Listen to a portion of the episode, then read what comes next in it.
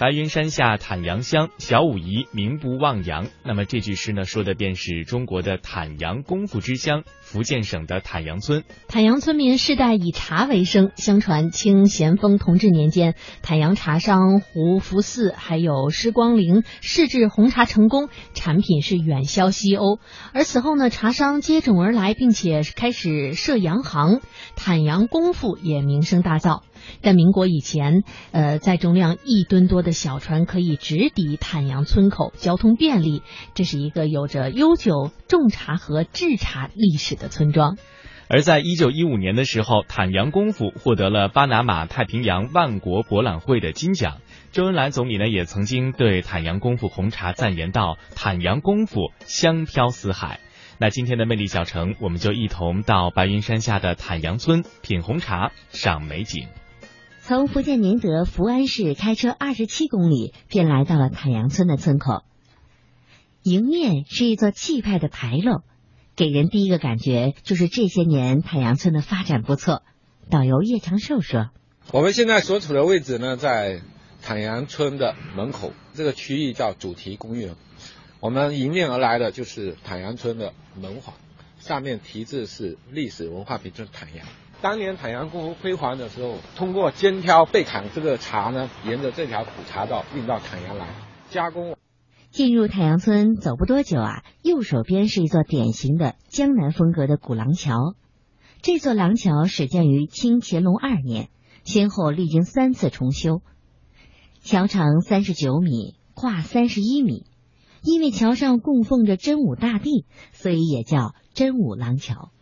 这座桥跟坦阳村的历史刚好也有一个见证啊，也叫唐兰桥，它形状有点像唐兰。一八七一年，施光林回乡，就是重修了这座桥之后呢，在上面供奉了这个真武大帝。这座桥的样式呢，是我们典型的闽东南桥的一种样式啊，上面的张角、垂花柱都可以看见很漂亮的这种花纹。这座桥的位置呢，是在我们的村口，它的功能呢，第一个呢。各地的茶商当时在这边休息。第二个呢，可以在这边交易；第三，可以避雨。离廊桥不远的是太阳村的古码头。以前交通不便的时候，太阳功夫茶就是从这里运往世界的。水位是非常高的，它可以并行靠两条船把货运上去，从这条水路一直到赛期。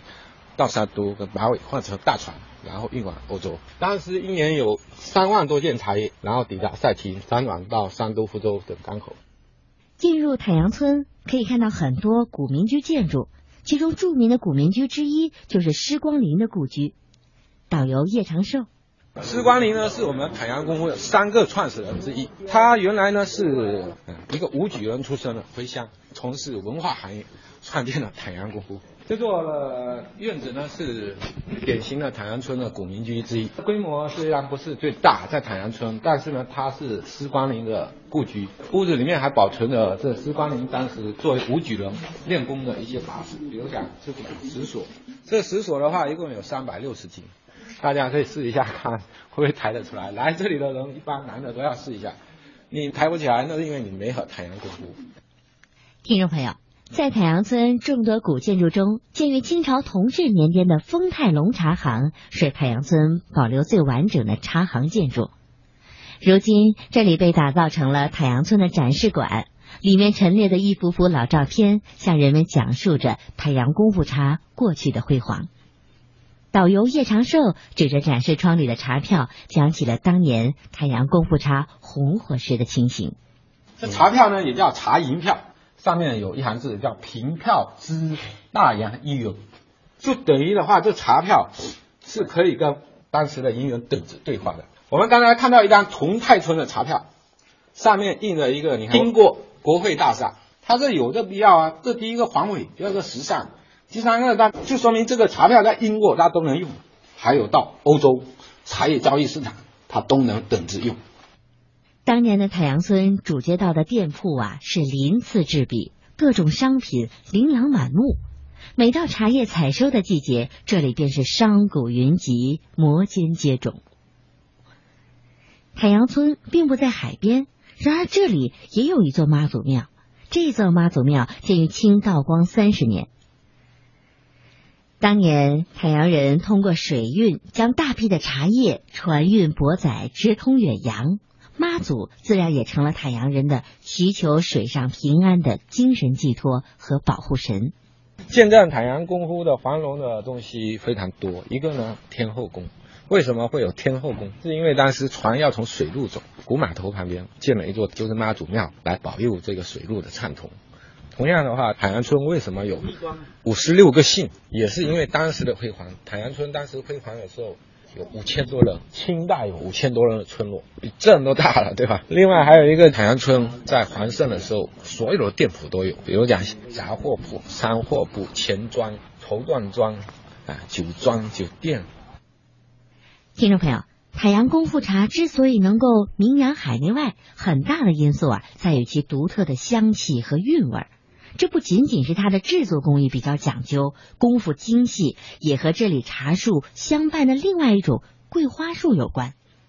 坦阳村的茶香呢，还有个说法叫云桂飘香，也叫丹桂飘香。海洋村除了满山都是茶树，到处都是桂花树。三月份到六月份，你来村里面闻到的都是淡淡的茶香，整个村都是茶香。然后到九月份的时候，你来村里面闻见的都是淡淡的桂花香。一个是因为坦阳村的土质适合一种红茶，另外还有一个就是桂花树的桂花香，哎，刚好也融合进去，它这个坦阳村的这个坦阳宫红茶喝起来就特别香。导游叶长寿介绍说，一九一五年坦阳功夫参加巴拿马万国博览会获得金奖，并成为英国王室的特供茶，由此也确立了世界名茶的地位。此后，因为第二次世界大战和之后的国际局势的风云变幻，直接影响着以出口为主的太阳功夫。几经沉浮的太阳村也就渐渐淡出人们的视野。但是太阳村仍然坚持生产少量的功夫红茶，直到近些年来，太阳功夫再度崛起。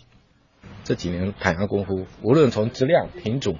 还是数量跟以前比都有翻倍的的进步。这里面的话不得不说到一个人，就是我们习总书记。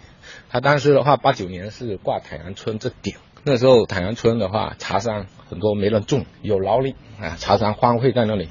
他提出来啊，要打破祖宗山、宗祠山，坚持谁种谁有。提出来这思路，后面的话我们茶叶的产产量才大幅上升。说起当年习近平多次来到太阳村的情景，村干部胡晨朝至今还记忆犹新。